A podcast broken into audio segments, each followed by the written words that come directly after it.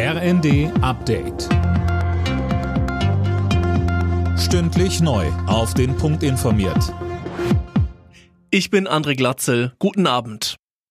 Die Türkei will die geplanten NATO-Beitritte von Schweden und Finnland blockieren. Das hat Präsident Erdogan klargemacht.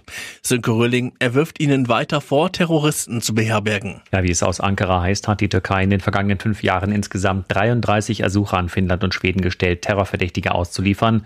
Das hätten aber beide Länder nicht gemacht. Wie Erdogan sagt, sollten sich deshalb keine Delegationen von ihnen die Mühe machen, in die Türkei zu reisen und versuchen, seine Regierung umzustimmen. Da alle NATO-Mitglieder einem Beitritt zustimmen müssen, sieht es für einen schnellen NATO-Beitritt Finnlands und Schwedens erstmal schlecht aus. Russland und die Ukraine haben sich offenbar darauf geeinigt, verletzte Kämpfer aus dem Stahlwerk in Mariupol herauszuholen.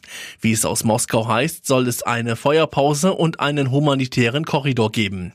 Von der Ukraine gibt es noch keine offizielle Bestätigung.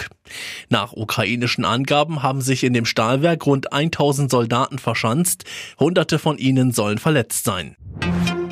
Nachdem in Essen möglicherweise ein rechtsextremer Anschlag verhindert worden ist, hat der Generalbundesanwalt die Ermittlungen übernommen. Mehr von Dirk Justes. Im Fokus der Ermittler steht ein 16 Jahre alter Schüler. Ihm wird unter anderem die Vorbereitung einer schweren staatsgefährdenden Gewalttat vorgeworfen.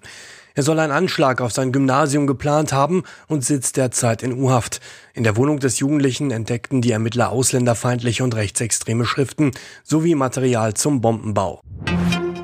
Nach ihrem Sieg beim Eurovision Song Contest ist die ukrainische Band Kalush Orchestra wieder zurück in ihrem Heimatland. An der Grenze zu Polen sang sie nochmal spontan ihren Siegersong Stefania.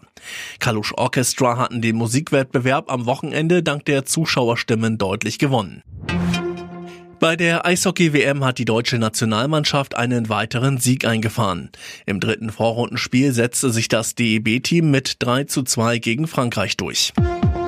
Alle Nachrichten auf rnd.de